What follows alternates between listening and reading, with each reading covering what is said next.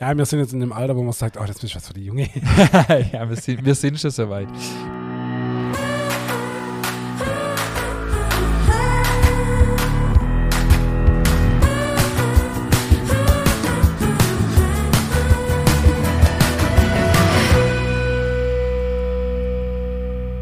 Hallo und herzlich willkommen zu einer neuen Folge unseres Podcasts Nachtschicht. Mein Name ist, wie schon in 63 Folge zuvor, Ingmar Grimmer und mir gegenüber sitzt, auch wie in 63 Folge zuvor, der wunderbare David Haas. Hello again. Hi. Hi. Ich komme direkt, deswegen bin ich auch so mit viel Schwung unterwegs, aus der Zwischenprüfung von den Bäcker-Azubis zweites Lehrjahr aus Künzelsau. Besser so, als wenn du hier Wut in Brand reinläufst. Also von dem her kann es ja so schlecht gewesen sein. Habe ja auch schon gehört, ähm, aber es war tatsächlich... Äh, okay heute. okay, okay. Nicht vergnügungssteuerpflichtig, aber okay. Was machen die da so? Die müssen da, ähm, die haben vier Stunden Zeit und müssen Brot, Brezeln, Brötchen und Blunder herstellen. Brötchen in vier verschiedene Aufarbeitungsformen und Blunder auch in vier verschiedene Aufarbeitungsformen. Heißt in, äh, also vier Stunden? Ja. Brot, Brezeln, Brötchen, Blunder. Ja. Brötchen in vier verschiedene Aufarbeitungsformen heißt ein Knote, Weckle, Genau. Schrippe und äh, ein Zöpfle zum Beispiel. Ja, genau. Okay. Salzweckle oder was auch immer. Genau. Okay. Blunder auch. Blunder halt auch in, also in Ausarbeitungsformen. Für Ausarbeitungsformen im Gegensatz zur Geselleprüfung müssen sie die Füllungen nicht selber herstellen, sondern kriegen sie von der Schule gestellt, weil es um die Aufarbeitungsformen geht. Ähm, vier Stunden eigentlich nicht machbar, wenn man nicht äh, Unmenge an Hefe verwendet und äh, keinen Wert auf den Geschmack legt. Also ja, ich habe ja hier schon viel gesagt, ich musste mich da heute wieder sehr zurückhalten, aber wir sind jetzt dran, die Geselleprüfung äh, zu ändern und danach ist die Zwischenprüfung dran. Also ich habe mir die Rezepte angeguckt, äh, da waren teilweise, also ich, kann man gar nicht laut sagen, aber auf 770 Gramm Mehl beim Blunderteig waren 80 Gramm Hefe drin und irgendwie bei den Brezeln auch 5% Hefe, also Okay, zehn Minuten im Gärraum und fertig. ja, maximal. Und das Brot, äh, ja, mit Trockensauerteig. Ähm, und es war bei einem Azubi leider sehr, also viel zu reif. Ja, kann passieren, aber das Brot ist trotzdem noch schön geworden. Also Ja, da okay. fällt nichts zusammen. Das ist also Ja. sehr schwer dann auch zu bewerten, ehrlich gesagt. ja, okay, aber ich meine, es in der Zwischenprüfung finde ich es ja auch gut, dass es eigentlich auch so ein bisschen um die handwerkliche Fähigkeiten geht. Weißt du, Genau. so, wie gehen sie mit dem Teig um, können sie das formen, das finde ich ja auch schon mal ganz gut in der Zwischenprüfung, klar. Um Gottes Willen, ich will das überhaupt nicht verteidigen, aber es ist ja auch wichtig, dass man sieht, haben sie da was oder müssen sie da die nächste eineinhalb Jahre noch nachbessern. Auf jeden Fall. Also es ist jetzt ein, ja, es ist wie es ist. Ähm, es ist genau, ja, erstmal okay zu sehen, wo stehen die, äh, auch für, für die selber, für die Azubis selber. Ähm, aber ich merke einfach auch, dass, ja, dass die auch in die Betriebe teilweise das Handwerk gar nicht mehr richtig, wie soll ich sagen, so, so Kleinigkeiten, an denen man einfach merkt, da wird auch in die Betriebe kein Wert drauf gelegt. Zum Beispiel, ja, werden die Brote dann gestürzt, bevor sie in den Ofen kommen. Und wenn wir das bei uns machen, dann muss das so schnell wie möglich gehen, weil die einfach flach werden, weil halt nichts drin ist. Und da liegen die Brote auf dem Abzieher, dann wird erstmal ein Pinsel gesucht und das sind Azubis im zweiten Lehrjahr, aber da merkt man einfach, dass es, in, also ich will gar nicht die Azubis kritisieren, aber in die Betriebe wird da wahrscheinlich kein Wert drauf gelegt. Dann liegt der Teig auf dem Tisch für die Blunder. Dann fängt man an, irgendwie mal sich das Werkzeug zusammenzusuchen. Da, da graust es mir, aber ja. Aber es war wirklich vom, von, von der Azubis selber, äh, die waren sehr bemüht und auch wirklich gut. Also da, witzig war, das äh, hab dachte ich sehe nicht richtig, aber wir saßen so am Anfang noch am Tisch und haben alles besprochen, wie es gemacht werden muss und so weiter.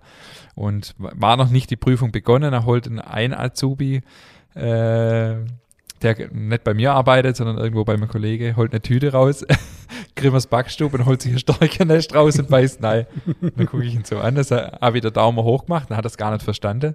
Dann habe ich auf meine Jagd gezeigt, da war mein Logo drauf, dann hat er gelacht, dann habe ich gesagt, e- extra jetzt die Tüte rausgeholt, also war witzig. Wollte dich ein bisschen bestechen, oder?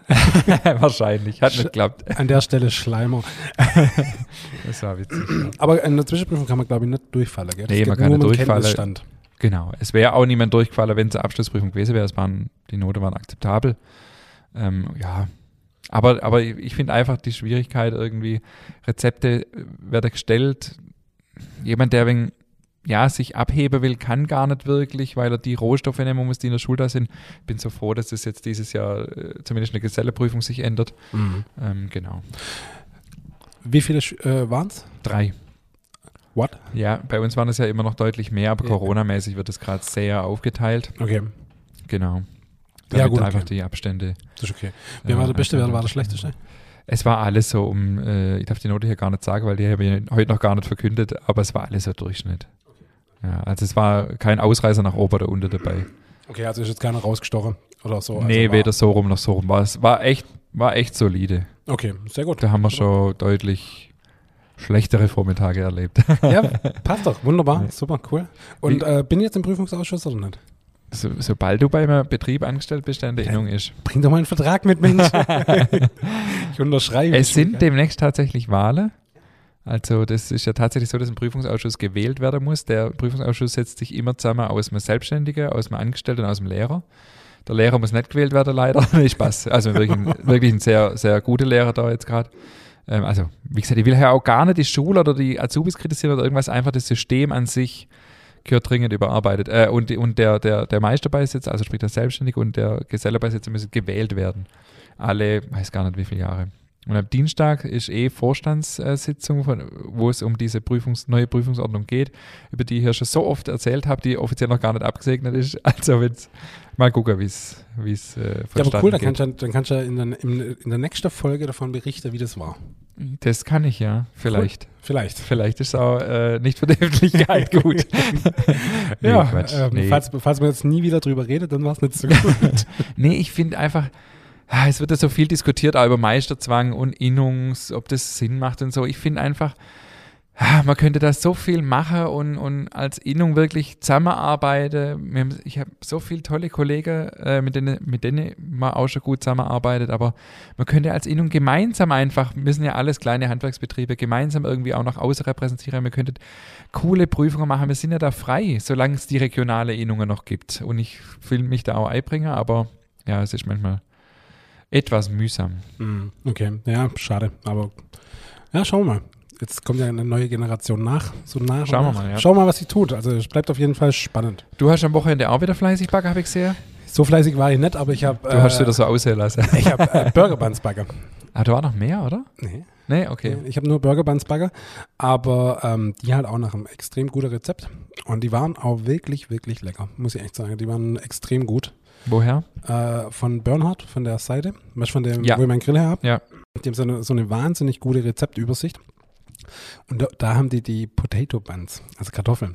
Und das ist halt schon verdammt gut. Die sind schon wirklich lecker. Ich habe gleich doppelte Menge backe und direkt mal ein paar eingefroren. Und dann halt einfach, ich habe jetzt auch schwarze Sesam daheim und das sieht halt einfach wahnsinnig gut aus. Das Ja, schon- das sieht wirklich gut aus, ja. Ja. Hast du so äh, schwarze Sesam oder Schwarzkümmel? Nee, schwarzer Sesam. Schwarzer Sesam. Ja, ja. Wobei Schwarzkümmel halt auch geil ist. So. Ja, ich finde es geschmacklich nochmal richtig cool. Das ist ja oft auf so türkische Fladebrote oder so, ist ja eigentlich kein Genau. schwarzer Sesam, sondern es ist, äh, heißt es Schwarzkümmel, gell? Ja, Schwarzkümmel oder Kreu nee, Schwarzkümmel, ja, genau. Sieht fast gleich aus, aber schmeckt nochmal anders, ja. Ja, und er hat eigentlich mit Kümmel vom Geschmack her gar nichts zu Nee, tun. keine So. Ahnung, warum das so heißt. Ich habe da auch erst mal eine Weile äh, braucht, bis ich checkt habe, um was es da geht. Aber das ist auch geil. Und ich habe die erste habe ich nur mit schwarzem Sesam gemacht und bei der andere habe ich es dann gemischt. Also mit hellem geröstetes Sesam und die schwarze. Ja, das ich sah halt noch besser aus. Mhm, ja. Also von dem her, mein, mein Burger Bun Game habe ich jetzt perfektioniert langsam. Und die waren wirklich, wirklich lecker. Hast du zum ersten Mal backen? Äh, nee, habe ich schon mal gemacht, aber jetzt wäre das ja auch richtig schön rund und die reißt oben nämlich so auf. Mhm. Woran liegt das? Was hast du geändert? Fragen wir mal so rum. Ich habe mit der Gabel reingestopft. Ja, ist, ist ohne Spaß. Also wir haben äh, eine Größe Burger Buns, die wir bis vor kurzem für einen Kunde machen durften. Ähm, der war einfach, die waren, die waren 100 Gramm schwer und da war das dann auch mal so, dass das so Luftlöcher äh, gegeben hat und mir stupfe da jetzt auch zweimal rein. Machen wir bei unserer normalen Größe nicht. An was kann es liegen, dass sie aufreißen? Entweder äh, sie waren nicht reif genug, dass einfach noch zu viel Druck da war quasi, äh, oder halt die Schwademenge hat nicht gepasst. Das sind eigentlich die einzigen zwei. Gut, geschwadet habe ich ich. denke, dass sie eher zu jung waren. Ja. Gar nicht geschwadet? nee, Und auch nicht abgesprüht vorher? doch, ich sprühe die Mhm. vorher mit so einer Ei-Milchmischung ab Ja, okay. und dann halt. Dann äh, müsste es normal auch nicht notwendig sein. Aber dann Ja. waren sie wahrscheinlich zu jung. Und die haben halt, wie du gerade sagst, die haben halt 100 Gramm. Was Ja. machst du bei normalen Burger Buns? Gar nichts. Da Nee, funktioniert nee, was schon. Einlage, meine Äh, ich. 80. Ja, okay, okay, ja. Ja, weil ich fand, die sind schon mit 100 Gramm, das sind schon echt Trümmer. Weißt Und wenn dann ein ganz normales Burger Patty drauflegst, dann, dann äh, passt das Verhältnis auch nicht so ganz. Von dem her, ja, aber gut. Ähm, Wie hast du, äh, du backst einfach freigeschoben auf dem Blech, oder? äh, nee, auf dem Papier und dann auf den Stein. Ja, aber nicht irgendwie Flachdrücker oder in eine Formdrücker oder irgendwas. Da gibt es Nee. ja auch Formen und Ja, ich habe das mal ja alles überlegt, Mögliche. das so forme, aber für was? Ja, Mhm. also ich finde, ich finde, wenn die so ein bisschen rustikaler aussehen und nicht so den typischen McDonalds-Rand da ja, haben. manche wollen das ja, dass es so aussieht, aber es Ja. will mir, also es sieht ja viel handwerklich aus, wenn es das nicht hat. Genau, und das will ich eigentlich nicht. Ich finde es schön, wenn sie einfach wunderschön rund sind und, äh, und dann halt schön so eine Wölbung haben, dann noch ein geiler Glanz durch das äh, Milchei und dann halt noch den, den Sesam drauf. Perfekt. Ja. Aber ich muss jetzt endlich mal wieder Brot backen. Also meine zwei Sauerteige geht's tatsächlich gut. An dieser Stelle viele Grüße. Ähm, denen geht's richtig gut und ich muss die jetzt echt mal wieder äh, benutzen. Ich habe die jetzt lange nicht benutzt tatsächlich. Äh, ich war jetzt Burger und Wegle und Brezeln und Kuchen, aber Brot muss ich jetzt echt mal wieder machen. Habe ich ein bisschen vernachlässigt. Wir haben, ähm, ja, das habe ich ja erzählt, gell, dass ich das, äh, dass ich am Wochenende, vorletztes Wochenende auch Brot backe mit meinem Weizensauerteig, der ja lange im Kühlschrank stand, der ist echt wieder gut gekommen. Aber seitdem steht er jetzt auch schon wieder im Kühlschrank. Also. Ja, ja, du, aber wie gesagt, solange man den pflegt, ist ja alles gut. Passiert ja nichts. Ja. Aber ich habe jetzt bei mir im Betrieb echt auch äh, was umgestellt beim Brotbacken. Ich habe jetzt äh, zwei Brotsorte, die ich aufgearbeitet über Nacht im Kühlhaus stehen habe. Die hatte ich vorher als Wannegare über Nacht im Kühlhaus und das ist ein komplett anderes Ergebnis.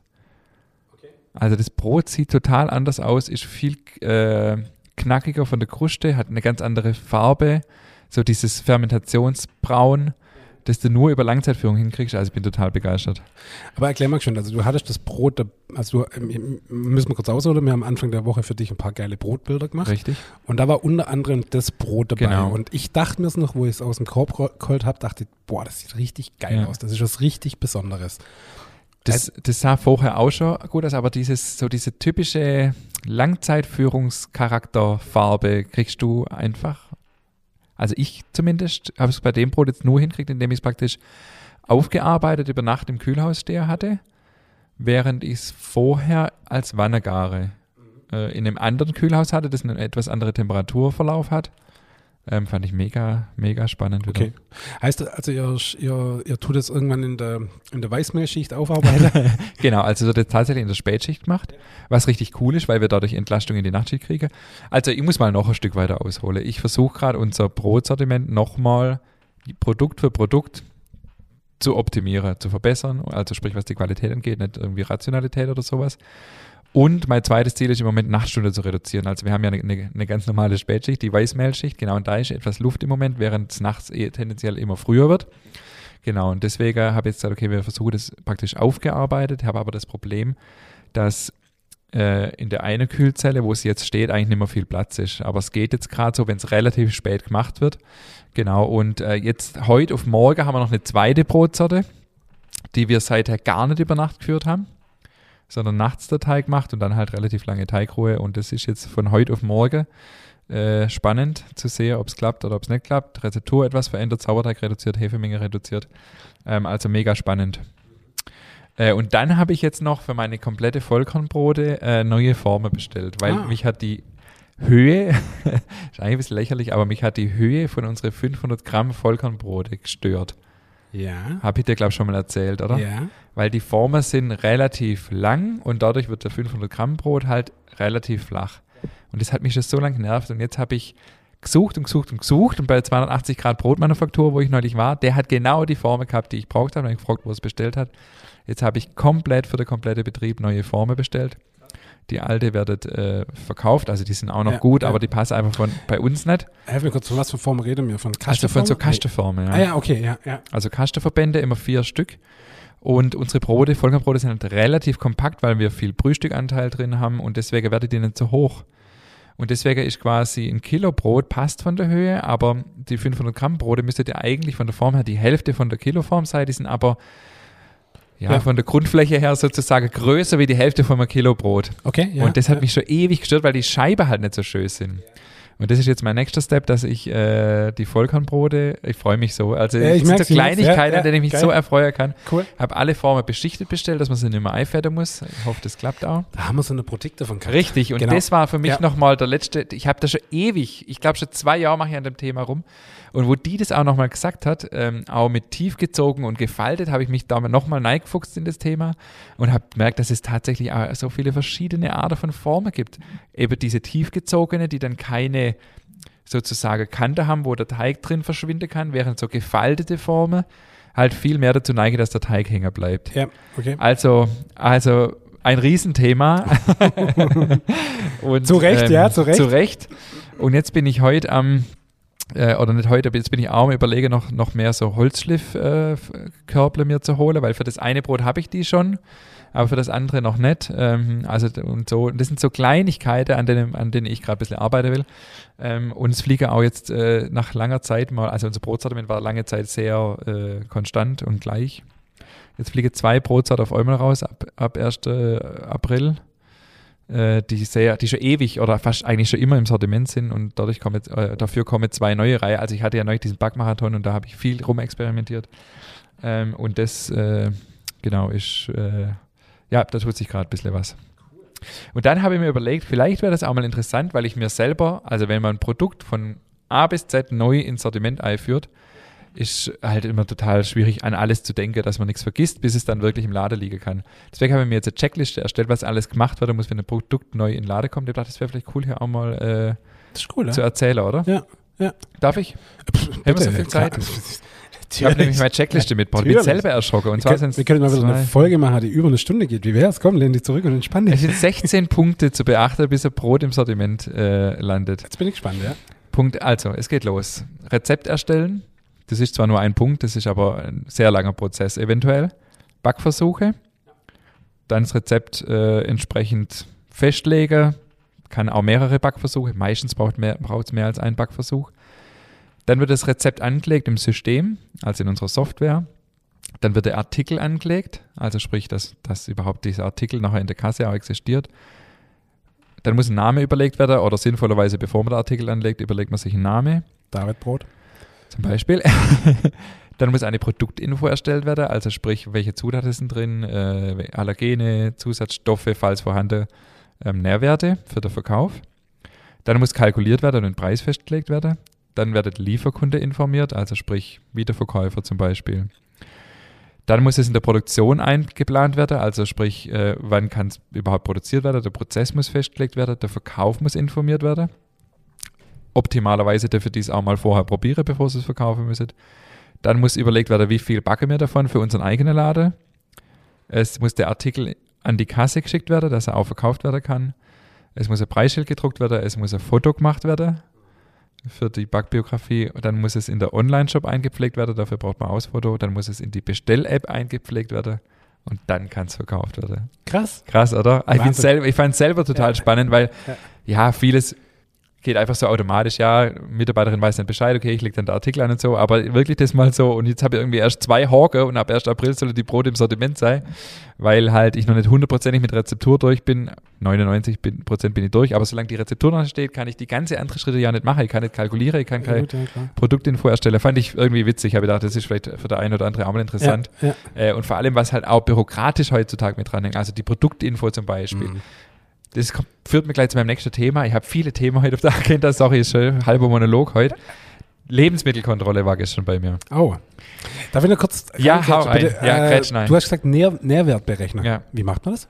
Also wir haben tatsächlich so eine Software, äh, und also unser Warenwirtschaftssystem kann, deckt das alles ab. Das heißt, wir legen die Rohstoffe an, äh, einmal, die sind zum Glück schon alle angelegt, das ist Heidearbeit und tun da alle Nährwerte hinterlegen. Also Zucker, das findet man ja, kann man ja recherchieren, was die Nährwerte von Zucker oder von Butter oder egal, von Mehl sind.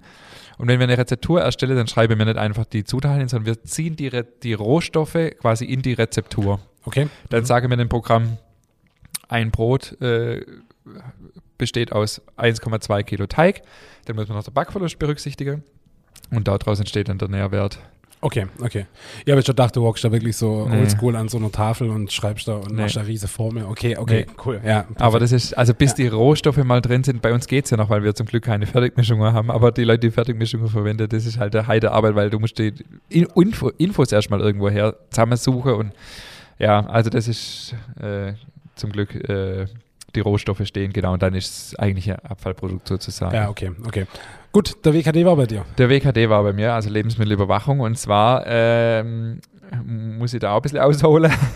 wir haben ein neues Projekt vor. Ich habe es vor zwei Wochen hier angekündigt. Ähm, und zwar wollen wir eine neue Produktlinie äh, erstellen. Und zwar Bio-Dinkel-Kekse, äh, die wir dann über den Online-Shop verkaufen, aber auch über der Lade. Äh, unter, einer, unter, einem eigenen, unter einer eigenen Marke. Und äh, dafür wollen wir zwei Räumlichkeiten, die im Moment leer stehen, ähm, herrichten lassen. Also sprich Fliese und das einfach alles die lebensmittelrechtliche Standards entspricht. Dann war ich so vorausschauend und habe die Lebensmittelüberwachung angerufen und gesagt, hey, könnt ihr nicht vorbeikommen äh, und mir sagen, auf was ich achten muss, bevor ich es mache, damit ich nachher nicht irgendwie nachträglich noch Dinge ändern muss. So, dann kamen die gute Herren und haben sich bedankt. Und ich habe das eigentlich immer so gemacht, auch als wir die Frosterzelle eingebaut haben, habe ich die immer vorher geholt und das war immer gut, weil die haben gesagt, okay, achte ja auf das und das und dann ist alles gut. Und er hat sich auch bedankt und gesagt, das ist genau richtig, was sie, äh, dass sie uns vorher kontaktieren und so weiter. Ja, und dann war das Gespräch beendet. Und er sagt, so, Herr Grimmer, und Ihre Kontrolle wäre fällig. Ich würde mich kurz umziehen. Aber Das kann jetzt nicht wahr sein, oder? Ich meine, die werden sowieso irgendwann wieder kommen, aber klar, logisch, ich ja. habe halt überhaupt keine Zeit gehabt und ja, na klar, äh, was will ich machen? Und ähm, was sein muss, muss sein. Und es ist ja auch richtig, dass es das gibt. Aber ich dachte halt, ey, jetzt rufe ich euch an und gehe auf euch einen Schritt zu und ihr. Also das mache ich glaube nimmer, dass ich mir die freiwillig ins Haus hole. Nee, war im Prinzip ja auch alles okay. Ähm, ja, und wie gesagt, es ist ja auch gut und richtig, dass kontrolliert wird. Aber ähm, witzig war dann, also es wird ja dann Hygiene kontrolliert, also sprich, ähm, und dazu gehört halt eben die, die Grundhygiene, Maschine wird äh, anguckt. Ähm, gibt natürlich so die klassische Sache, wo, wo die genau wissen, wo sie hingucken müssen. Dann aber auch Temperaturkontrolle von Kühlhäuser, äh, Dichtungsgummis an Kühlhäuser und dann aber auch Lebensmittelkennzeichnung. Also sprich, ähm, wie sind die Ware im Laden ausgezeichnet? Gibt es eine Produktinfo? Und dann war es interessant und eigentlich ein bisschen witzig für mich, weil dann waren wir am gestanden, also an der Marmelade, eigentlich Konfitüre, aber auch keine Konfitüre, weil nicht genügend Zucker drin ist. In Deutschland ist es ja ganz genau geregelt. Ich habe es in meiner Kolumne erst vor zwei Wochen zum Thema gehabt. Äh, und dann hat er gesagt, ähm, ja, das ist eine Konfitüre, da muss äh, die richtige Bezeichnung drauf. Ich sage, nee, es ist keine Konfitüre, weil es ist gar nicht genügend Zucker drin. Er hat gesagt, ha, jetzt haben sie mich. äh, weil ich, ich, deswegen nenne ich ja meine Marmelade einfach Xels, weil da kann mir kein Mensch irgendwas.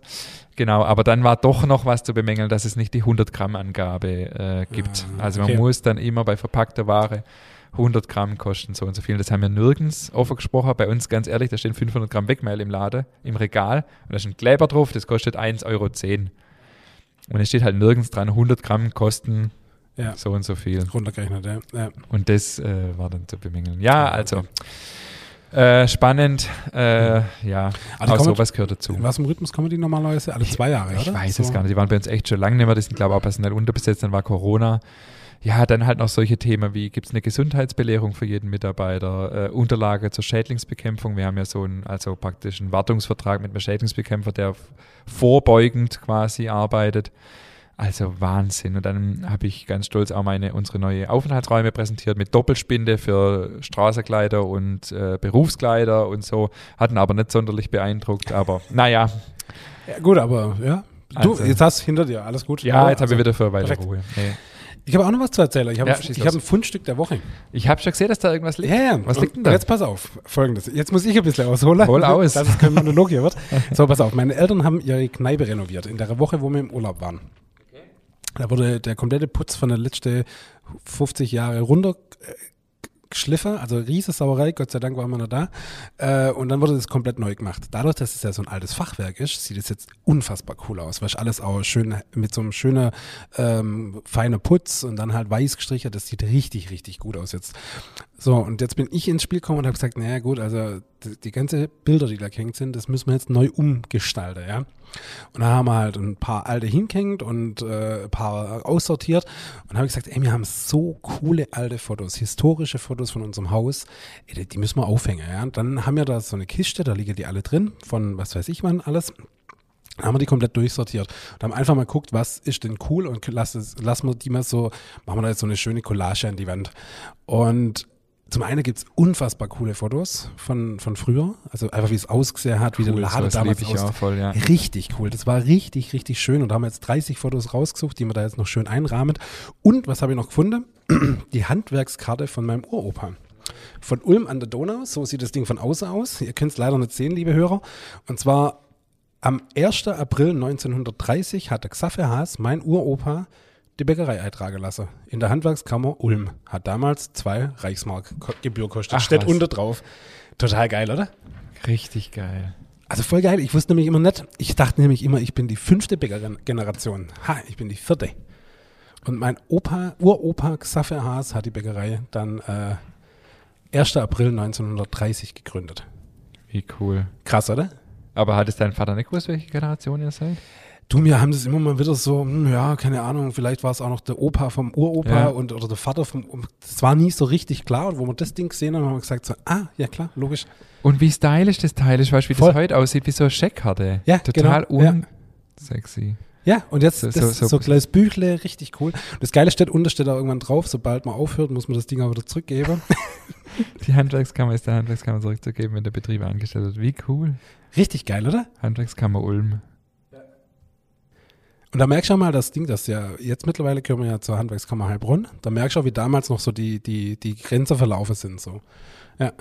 Richtig cool. Also richtig cool. Und weißt du was, und weißt du, was bei mir war? Da habe ich die Handwerkskarte gekriegt vor acht Jahren und da stand der Name, mein Name falsch geschrieben. weißt du, so. ja, Ah. ja. So hässlich bunte Scheckkarte, gell? Ja. Furchtbar. Ja. Da musste ich, da musste ich, musste ich reklamieren, dass ich wenigstens mal richtige Normen da überhaupt draufstehen habe. Also total uncool. Ja, nee, also wirklich schön. Und da muss ich echt Cool. sagen, da werde ich richtig melancholisch, wenn ich das so durchblätter und denke so, Verstehe ich. wow. Also generell auch einfach, was in dem Haus von meinen Eltern, was da Geschichte drin steckt. Wahnsinn. Vor allem auch in den letzten 100 Jahren, wie oft das umbaut wurde. Echt krass. Weißt du, guckst dir die Bilder an und denkst so, krass, äh, da war was dran, jetzt ist weg, da war hinter besser. Brutal, also wirklich der Wahnsinn. Also das ist schon die Geschichte, cool, dass meine Familie so eine Geschichte Wie also, alt ist das Haus? Boah, das Haus ist schon ewig. Also mir ähm, nachgewiesen ist, dass das Haus von einem Haas irgendwann 1700 irgendwann gekauft wurde. Okay. Und der hat dann die Kneipe übernommen. Und 1800, 1930 kam dann der Xaver auf die Idee, Mensch, ich mache jetzt eine Bäckerei da rein. Also war zuerst quasi Jahr, jahrhundertelange Kneipe Genau, sozusagen. genau. Und da gibt's auch ein unfassbar cooles Bild, da siehst du wirklich noch so die, die Straße völlig äh, am Arsch und äh, einfach überall liegt noch Schutt und äh, einfach wie damals halt so in der 40er, 30er, 20er Jahre so das ausgesehen hat. Und da steht er, also der, der Gründer der Bäckerei, mit meinem Opa äh, als kleiner Junge noch vor dem Haus. Das ist so richtig geil historisches Foto.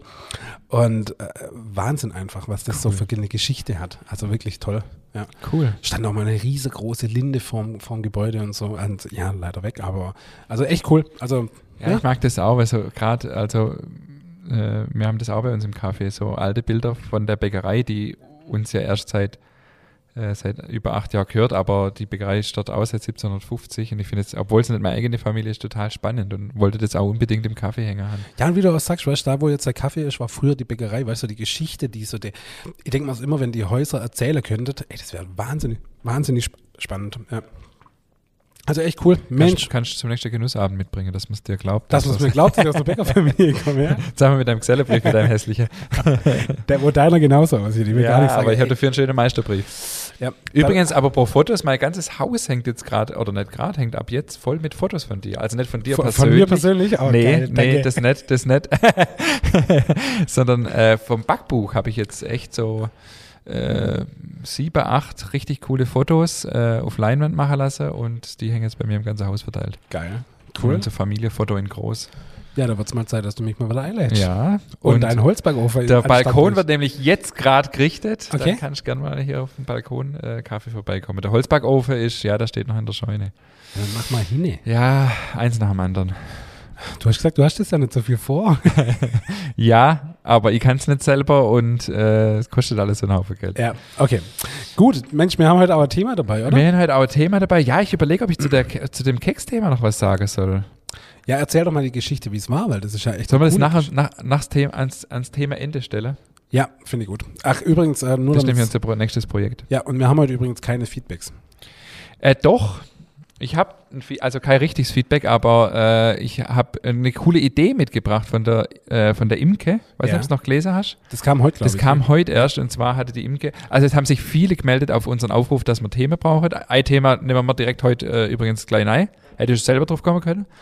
Ähm, aber die Imke hatte die Idee, so eine Art Challenge zu machen. Dass wir mit, mit euch, liebe Hörerinnen und Hörer da draußen, eine Challenge machen. Sie äh, hatte das Thema Matre neulich mal auf Instagram äh, angesprochen. Und da fehlt mir ehrlich gesagt auch noch die praktische Erfahrung, um da zu behaupten, ich kenne mich da bis ins Detail aus. Aber ich habe äh, eine super Idee, wen wir da einladen könntet für das Thema. Genau, und die Imke hat, an, oder hat vorgeschlagen, dass wir doch eine Challenge machen könntet, dass wir alle irgendwie das gleiche Produkt backen und, und jeder äh, dokumentiert, auch mit Fotos und so weiter. Und wir sprechen hier drüber. Jetzt würde ich das aber ungern, ehrlich gesagt, mit Matre machen. Oder wir, wir lassen uns drauf ein, ähm, mit der Gefahr, dass wir halt äh, abkacken. Yep. Yep. ja. Also fand ich auf jeden Fall eine super Idee. Ja, aber das können wir ja generell mal machen, so eine Hörer-Challenge. Ja, voll. So eine Hörer-Challenge finde ich cool, ja. Und das wollte ich auf jeden Fall noch loswerden. Und, äh, und dann noch äh, von der Mona, äh, da war noch der Wunsch äh, zu dem Thema Fenstertest äh, nochmal was zu sagen. Äh, ist kein riesen Thema, können wir aber vielleicht heute mit einbauen, weil äh, das Thema heute ist nämlich äh, die Seele, also die Seele des, als Gebäck sozusagen. Äh, und da können wir, das passt gut, da mit dem Fenstertest auch nochmal drauf einzugehen. So, wer kennt alles die Seele? Nicht? Gibt's in, Jetzt musste Michi so, so Grille gezitschert reinschneiden. Kenn, kennst du, äh, wie, wie ist das bei euch? Weil ich bin jetzt verunsichert langsam. Bilderzell ist anscheinend doch in Schwaben. Priegel heißt das bei Priegel uns. heißt es bei Priegel. euch. Ja. Also, Ist aber- Priegel ist aber nicht das Gleiche. Ist Ostalb geprägt. ja. So, ich habe recherchiert. Also, die Seele, um das für alle Nicht-Schwaben zu sein, ich glaube, glaub, man kennt es inzwischen in ganz Deutschland. Es ist ein langgezogenes Weißbrotgebäck mit Salz und Kümmel drauf. Mal ganz äh, nüchtern gesagt. So, ich habe recherchiert. Der Ursprung des Namens wird mit dem Gedächtnis aller Seelen in Verbindung gebracht. Aller Seelen ist ja am 1. November. Dieses knüpft vermutlich an ein vorchristliches Totenfest an, was die zahlreichen bis heute erhaltenen kultischen Bräuche bezeugen. An der Wende vom Herbst zum Winter die armen Seelen mit Speiseopfern zu bewirten, versprach Erntesegen im darauffolgenden Jahr. Später betracht, bedachte man Bedürftige mit Seelenbroten und anderem Gebäck. Eine weitere nicht belegte, aber volkstümliche Begründung ist, dass ein Bäcker zur Zeit des Dreißigjährigen Kriegs in Ravensburg das Gelübde ablegte, jedem Bettler, in Klammer arme Seele, jedes Jahr zu aller Seelen ein Brot zu schenken, wenn die Pest an Ravensburg vorbeiziehen würde.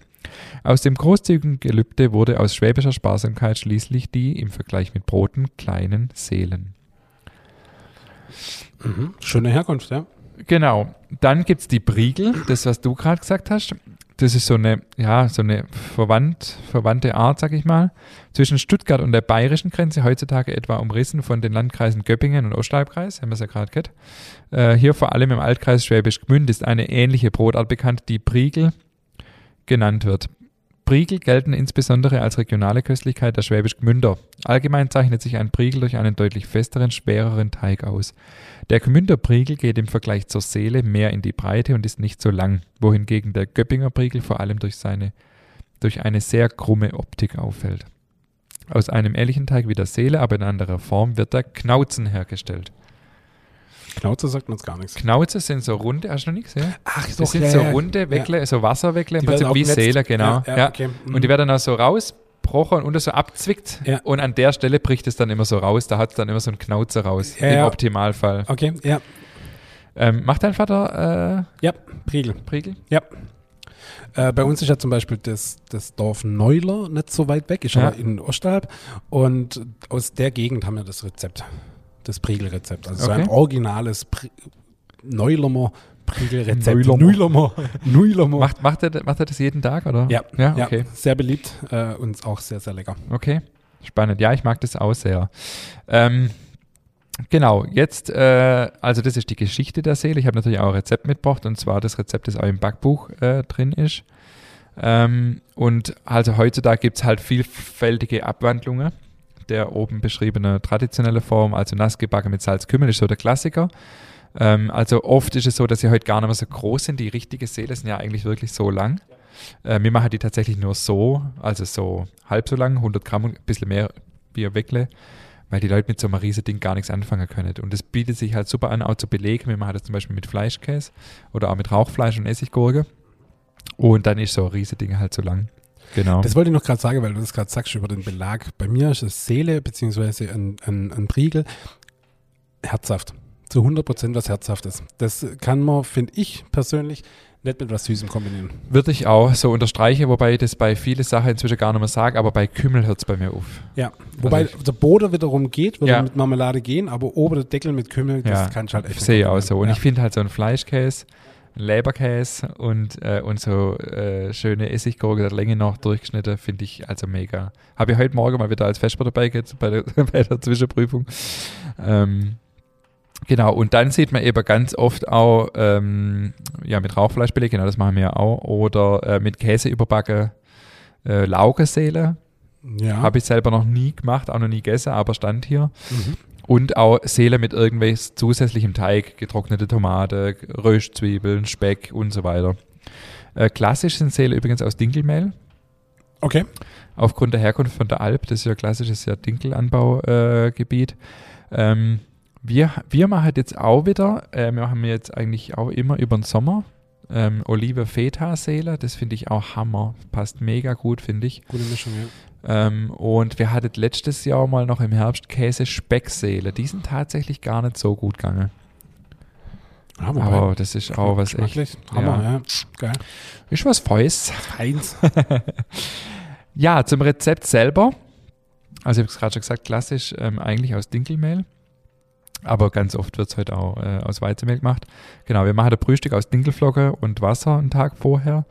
Und der Teig selber besteht dann aus dem Frühstück, Dinkelmehl, Salz, wenn man will, ein bisschen Backmalz oder Zucker, kann man aber auch weglassen, Hefe und Wasser. Ja, die Herausforderung ist, oder die Besonderheit, dass es ein sehr, sehr weicher Teig ist. Wir haben eine TA weit über 180. Ähm, geht sicher auch noch sogar ein bisschen mehr. Äh, kommt immer auch aufs Mehl an. Und deswegen geben wir das Wasser auf zweimal zu. Also, wenn es ein reiner Dinkelteig ist, zwölf Minuten langsam kneten und dann das zweite Wasser dazugeben. Wenn es ein Weizenteig ist, dann muss man schon auch schnell kneten, bevor das zweite Wasser dazukommt. Weil, wenn das zweite Wasser drin ist, funktioniert eigentlich keine Teigentwicklung mehr, weil das so weich ist, dass da eigentlich kein Widerstand sich mehr, äh, dass es im Prinzip keinen Widerstand mehr gibt und dann entwickelt sich auch kein Teiggerüst. Genau, also er muss vor der Zugabe des zweiten Wassers eigentlich beinahe ausgeknetet sein. So, also man hat einen sehr, sehr weicher, heller Teig. Jetzt nochmal zu dem Thema Fenster, ähm, Fenstertest. Also an dieser Stelle nochmal der Hinweis, es gibt ganz am Anfang eine Folge übers Kneten. Da haben wir das auch schon ein, äh, glaube ausführlich beschrieben, aber ich sage es gerne nochmal.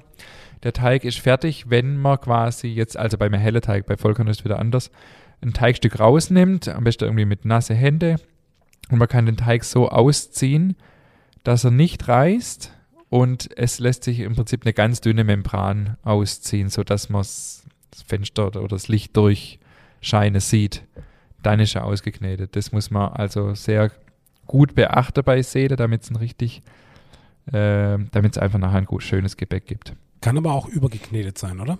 Ja, kann auch, es geht auch zu viel, wenn, wenn irgendwie der Teig, wenn man der Teig rausholt und zieht und dann lässt sich einfach ewig in die Länge ziehen und hat auch schon und klebt sehr stark und hat im Prinzip schon gar keine Elastizität mehr. Dann ist er überknetet. Das kann natürlich auch passieren. Das ist bei Dinkel besonders gefährlich.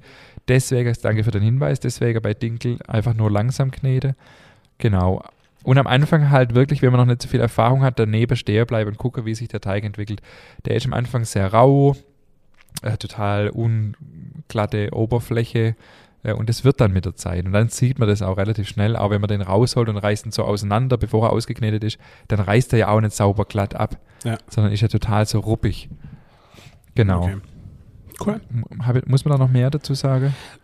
Also ich habe es checkt. Das will was heißen. also, der Teig ist fertig. Äh, wir haben die Fensterprobe gemacht. Dann bleibt er 100, zu- also zwei Stunden draußen liegen und in den zwei Stunden wird er dreimal zusammengelegt. Also nach 60 Minuten, nach 90 und nach 120. Und dann kann in den Kühlschrank für 12 bis 16 Stunden. Und genau, morgens kommt er wieder raus. Man lässt ihn etwas akklimatisieren. Ähm, kommt auf die Kühlschranktemperatur an, wenn es relativ kalt ist. Ansonsten kann man es im Prinzip auch gleich aufarbeiten. Das muss man ein bisschen fühlen.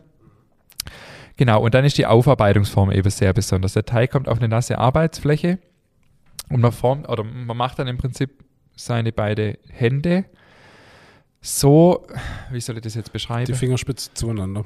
So dass man eine Kante hat. Genau, so dass man, genau, ja, genau. Also man nimmt die Hände quasi so vor sich her, hebt sie so zusammen, dass die Fingerspitze sich berühren. Und genau, dass man nach unten eine Kante hat und dann sticht man die Seele im Prinzip mit nasse Hände ab. Und dann wichtig, nicht einfach dann nehmen und aufs Blech setzen, sondern so zu sich herziehen. Und zwar unten am Teig, also quasi über die Tischfläche ziehen, damit man Spannung drauf kriegt und damit so diese runde Form sozusagen entsteht. Also nicht einfach absteche, also quasi ablöse und rübersetze, sondern so herziehen, das ist ganz wichtig, dass man so Spannung aufbaut. Genau, der Teig ist im Optimalfall sehr locker, sehr luftig, ähm, manchmal auch große Luftblase drin. Wenn sie zu groß sind, muss man geschwind zwicken, damit, äh, ja, weil die verbrennt nachher und, und bricht dann, das ist nicht schön. Genau, und dann eben mit Salzkümmel bestreue und im Optimalfall dann wirklich ähm, ja, auf der Platte logischerweise backe relativ heiß, relativ kurz, also sag mal Brötchenbacktemperatur oder sogar noch ein Tick heißer. Ähm, und ich mache sie dann halt immer so 80 bis 100 Gramm. Jetzt die richtige Seele, in Anführungszeichen richtige Seele, sind halt schon so 200 Gramm. Und das ist ja auch, also früher hat man das ja nochmal ein bisschen anders gemacht. Da hat man das ja in so Seeleschießer gemacht. Kennst du das? Mhm, kenn Das sind so ganz dünne Holzschießer, die so lang sind wie der Ofen und die haben so eine, also es ist nicht flach, sondern so eine Mulde. Und da wird in die Mulde das Salzkümmel gestreut und dann werden da drei Seele oder so, mehr passen wahrscheinlich gar nicht hintereinander, wenn es die große sind, gelegt. Einer legt die nei, also sticht sie ab, legt sie nei, der, und der andere schiebt sie in den Ofen und dreht es rum. Und hofft, dass nichts kleben bleibt. Also finde ich auch irgendwie total cool, so diese alte Aufarbeitungsform. Ja, ja. finde ich einfach cool. Ja. Ich Ja, habe, finde ich hab, äh, mu- muss kurz ein Stück abschweifen, aber ich habe heute bei der Zwischenprüfung so gedacht, als die Azubis die Kaisersemmel gestempelt haben, was ist das eigentlich für eine Form? Also, wieso stempelt man diese Brötchen? Weil die Ursprungsidee war ja, dass es von Hand geformt wurde. Und nur weil es schneller geht, hat man angefangen, diesen Stempel da reinzuhauen. Ja, ich denke, man hat sich halt überlegt, wie kann man die, die, die handgeformte imitieren und hat dann halt den Stempel da entwickelt. Ja, aber und, ist doch nicht das Gleiche. Ich meine, wir machen es ehrlich gesagt im Geschäft ja auch so. Ich Ja. kämpfe ja immer noch mit der Handsemmel und das ist natürlich auch eine betriebswirtschaftliche Frage, aber ich denke mir, wenn ich mir nicht die Mühe mache, die Handsemmel zu machen, dann brauche ich doch auch den Stempel nicht reinhauen, weil ich meine, cool ist schon, Ja. man kann das schon gut machen, dass es dann auch so eine Art Ausbund gibt und diese Stelle vom Ausbund ist natürlich schon cool. Die schmeckt auch cool, aber habe ich mir halt so, ist mir halt so durch den Kopf gegangen. Ja, nee, also, klar, ich bin da bei dir, ja. ich habe das früher auch nicht hinterfragt, aber ich denke mir so, der Azubis hauen nicht den Stempel rein, da weiß kein Mensch wahrscheinlich, logischerweise nicht, was das ursprünglich mal, was die Idee dahinter war. Und da, da, da ja, da trifft dich immer mehr ab, so wirklich mir zu überlegen, was war die Idee dahinter, warum soll ich das jetzt einfach irgendwie schneller oder rationeller machen, wenn es nicht nachher das ist, was es ursprünglich mal war. Naja, äh, jo, genau, das ist mir heute so durch den Kopf gegangen. Ähm, ja, das sind die Seelen. Also, wichtig ist einfach die lange Teigführung. Ähm, und im Optimalfall, das, ist, das klingt erstmal sehr leicht, da sind ja auch nicht viele Zutaten drin, aber die Schwierigkeit ist, das so hinzukriegen, dass sie außer knackig, knusprig sind und innen so dieses typisch fleischige, saftige, grobporige. Ähm, das ist so das, was die Seele nachher ausmachen sollte. Wenn man sie nämlich zu wenig backt, dann wird das sehr schnell lätschig. Ja. Wie sagt man da? Lätschert? Sagt man da Hochdeutsch? Boah, Zäh. Zäh, ja, zäh. Genau, und, und äh, ja, oder wenn man den Teig zu fest hat oder so, dann sind sie halt innen nicht so diese typisch glasige, fleischige Krume. Was mir heute noch so durch den Kopf gegangen ist, es gibt doch auch, es ist vielleicht blöd, aber es gibt doch auch so bei den Dönerläden gibt es doch die Seele. Ja, ja. Was, was, was soll das? aber da habe ich Ja. nichts dazu gefunden, so geschwind auf die Schnelle. Das sind ja meistens die mit, äh, mit ähm, Spinat und Frischkäse. Nee, das drin. sind Pide. Ach, das ist Pide, stimmt. Seele sind diese komplett geschlossene, Ja. wie so Calzone ein bisschen, mit, mit, Ja. entweder mit Dönerfleisch drin oder Käse. Ja, ja, ja, stimmt, stimmt, ja. Heißt ja auch Seele, aber warum heißt es? Also vielleicht ist das ja ein türkisches Wort, das weiß ich ja nicht, aber Ja. äh, es ging mir halt so durch den Kopf. Auch lecker, Auch lecker, auf jeden Fall. Aber halt was ganz anderes. Dönerladen ist alles lecker. ja, Äh, meiste, meistens, meiste, meistens. Ja. Also ja Ähm, gar nicht morgens so Falafel oder sowas. Aber gut, ist ein anderes Thema. Doch, voll geil. Habe ich vielleicht noch keine gute gegessen? Doch, da gibt es ein paar echt gute. Echt? Ja, auf jeden Fall. Wirklich lecker. Sollen wir hier der beste Dönerladen in Halle hypen? Welches ist für dich der beste? In Hall oder in, in der Region? Kenne ich vielleicht auch nicht, sag mal. Also in Feldberg safe sicher, Ja, klar, logisch Feldberg, müssen wir ja. drüber reden, Ja. das ist der beste überhaupt. Ja. Und in Hall mochte ich immer den vom Mosaik. ja, der Döner ist vom Mosaik sehr gut, aber die Pide ist beim Haller Kebabhaus besser. Das kann 50 gut sein, Meter ja. weiter Ja, oben. gut Aber sein. ich frage deshalb, weil ich habe jetzt äh, auf Facebook den Hinweis gekriegt, dass der Al-Pascha, der Dönerladen an der Moschee, ja. der beste sein soll. Ah, okay. Das habe ich jetzt schon zwei, dreimal gehört. Okay. Was Also, ich bei dem Mosaik, das war damals, wo ich in der Stadt noch gewohnt habe, mein Homie-Döner, äh, was ich bei dem so gefeiert habe, der hat einen Mais rein. Oh Gott. Mais Ja. und der Döner? Geil. Echt? Oh, super, ey. Das war top. Das ist mir neu.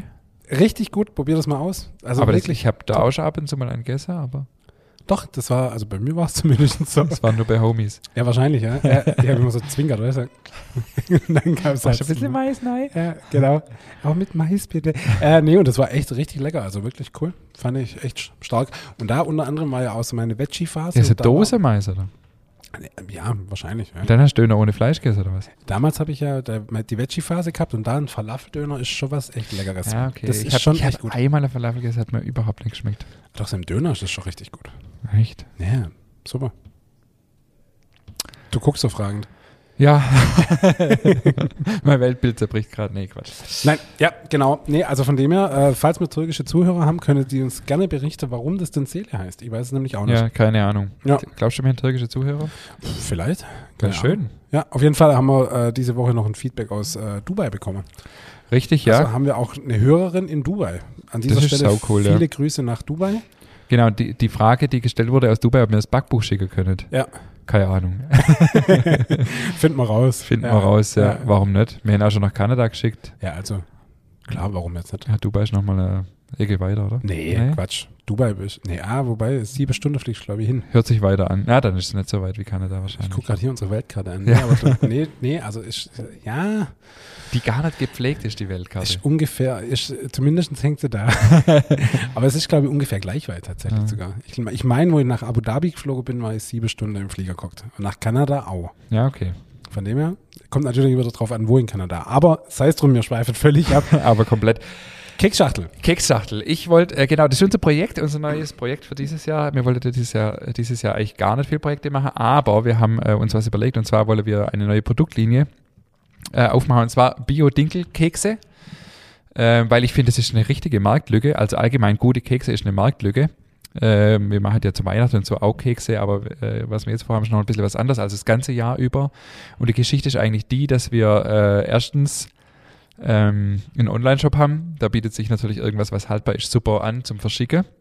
Und zweitens, dass wir äh, eine Mitarbeiterin haben, die ja hier auch äh, einschlägig bekannt ist, äh, die Renate, die ja äh, hier auch zu Gast war zum Thema Ausbildung und äh, die prädestiniert ist für sowas und die Lust hat, einfach was Neues, Kreatives auf die Beine zu stellen. Und da wir durch den geschlossenen Montag ein bisschen Kapazität in der Backstube frei haben, ähm, genau, und äh, ja, einfach so aus verschiedenste äh, Ideen heraus ist oder aus verschiedenste, sagt man da, Einflüsse, Gedankengänge heraus ist diese Idee entstanden, da was gemeinsam auf die Beine zu stellen, genau, Grimmers Keksschachtel, wo wir dann äh, quasi separat auch im extra Raum äh, Kekse produzieren für unseren Online-Shop, für den Laden, aber auch gern für Wiederverkäufer äh, mit richtig gute Zutaten, also sprich wie, wie immer bei uns, also nichts drin, was nicht rein gehört, äh, richtig guter Geschmack mit ähm, ja, einfach auch über den Sommer, Sommerkekse mit Kokos, mit äh, Maracuja.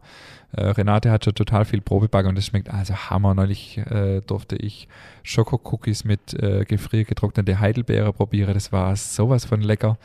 Ähm, das passt natürlich gerade überhaupt nicht eigentlich bei mir. Ich muss ein bisschen äh, meine Kohlenhydrate reduzieren. Aber das ist unser neues Projekt. Äh, wir werden damit in die nächste Woche, ja, ja, mal gucken, wie schnell das es geht.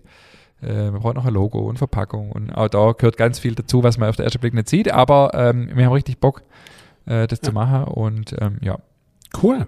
Richtig gut. Nice. finde ich auch richtig Finde ich gut. geile Idee und ich habe sie ja auch schon gesehen. Die sehen wirklich unfassbar lecker Ja. aus. Also Der wirklich. David je- macht gerade Fotos. ja, jeder Keks ein kleines Kunstwerk. Also wirklich, wirklich. Genau, das toll. ist uns halt wichtig irgendwie, dass es wirklich anspruchsvoll aussieht, dass es hochwertig ist, ähm, dass die Leute sich bestellen können und ähm, dass man es auch hier verkauft, regional und ähm, ja, cool. Mensch, richtig gut. Geiles Projekt. Ich denke, Ja. wir werden hier äh, informieren, wie es Auf jeden Fall. wenn es losgeht und auch, ähm, ja, vielleicht wird man auch noch mal, keine Ahnung, wenn wenn es mal ganz fertig ist, auch mal noch ein bisschen ausführlicher darüber berichten, wie es so entstanden ist und so. Ich finde es einfach, und das liebe ich ja so an der Selbstständigkeit, das ist wie so eine Spielwiese. Ja, man hat eine Idee äh, und man kann sich da jetzt ja voll austoben. Also wir können das jetzt ja in alle möglichen Richtungen spielen und wenn es nicht funktioniert, dann, dann nicht. Ja. Aber wenn es funktioniert, äh, ist doch cool. Umso cooler, ja. ja.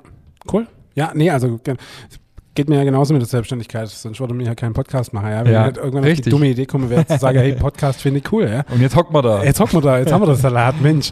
Ja, wollen wir noch einen Ausblick auf nächste Woche geben? Nächste Woche haben wir äh, endlich mal wieder einen Overbänkle-Gast, zum dritten Mal remote. Also er wird nicht hier bei uns auf dem Overbänkle sitzen. Das heißt, er kriegt leider auch keine schöne Podcast-Tasse oder wir müssen sie schicken.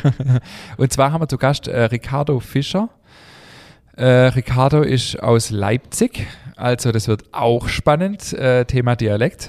ja. Schwäbisch und Sächsisch. Und äh, Ricardo ist auch Brotsommelier, ähm, Inhaber einer äh, kleinen Bäckerei mit einem Laden und hat aber, äh, was das Spannende ist, ich weiß es jetzt gar nicht ganz genau, aber ich glaube 180.000 TikTok-Follower. Er hat seine äh, Facharbeit beim Brotsommelier Sommelier über das Thema TikTok-Marketing geschrieben und hat da so ein Pilotprojekt irgendwie gemacht. Das wurde auch gefördert von TikTok. Also da war TikTok ja noch in Kinderschuhe. Ja. 2018 war das, glaube ich. Und ähm, ja, einfach sonst auch ein spannender Typ mit einem interessanten Blick auf unsere Branche. Und ich bin gespannt. Er hat auch einen Online-Shop und genau. Okay, muss ich mir jetzt einen TikTok-Account anlegen? Ich habe nicht mal einen. Ich habe mir mal einen angelegt, ich habe es wieder aufgegeben, weil also irgendwann ist auch mal Schluss. Also Ja. Nee. Ja, wir sind jetzt in dem Alter, wo man sagt, oh, das ist was für die Junge. ja, wir sind, wir sind schon soweit. Ja. Nee, ich bin gespannt auch, was er erzählt, ob es ihm tatsächlich überhaupt was bringt. ja, voll, ja. Ich meine, ja, klar, viele Menschen, also ich weiß nicht, TikTok ist, glaube ich, die am stärksten wachsende Plattform. Ich weiß gar nicht, ob sie schon die meiste äh, Mitglieder hat und äh, weltweit, das weiß ich gar nicht, aber auf jeden Fall spannend und halt eine Wahnsinnszahl an Follower. Ja, das ist halt schon krass, ja. Aber es steckt natürlich immer auch viel Arbeit dahinter. Auf jeden Fall, klar. Von dem her Ich bin sehr spannend, du gespannt, ja. ja. ja. Wunderbar, lieber Ingmar. Ich glaube, das war's für unsere, mit unserer Therapiestunde heute. Das müssen wir noch schon, das müssen wir schon auflösen, oder? Du noch schon auflösen? Löse auf. Ja, also wir zwei sind irgendwann mal drauf gekommen, dass es tatsächlich wie so eine Therapiestunde ist, äh, wenn wir hier uns zwei unterhalten. Tatsächlich kommt es immer mal wieder vor, dass, dass man halt Mitte am Tag nehmen wir meistens auf. Sind total fokussiert. Jeder ist irgendwo in seinem Alltagsstress drin oder was auch immer. Und es passiert schon ab und zu mal, dass äh, ein oder andere halt nicht gerade so gut gelaunt ist. Aber es ist echt spannend, sobald man auf den roten Knopf drückt und on air sind quasi, äh, schießt die Laune schlagartig in die Höhe. Ähm, von dem her ist das wirklich eine absolute Therapiestunde. Und äh, ja, das macht auch echt immer, ich glaube, das macht auch echt Spaß. Ist, Also es äh, ist echt faszinierend. Und in diesem Sinne bedanke ich mich für die tolle Therapiestunde heute. Ich, jetzt ist raus. Wir machen den Podcast nur für uns und nicht Ja. für unsere Hörer. Wir machen, wir machen nur für uns, nur für unsere Stimmung. In diesem Sinne, ab auf die Couch. Bis nächste Bis Woche. nächste Woche.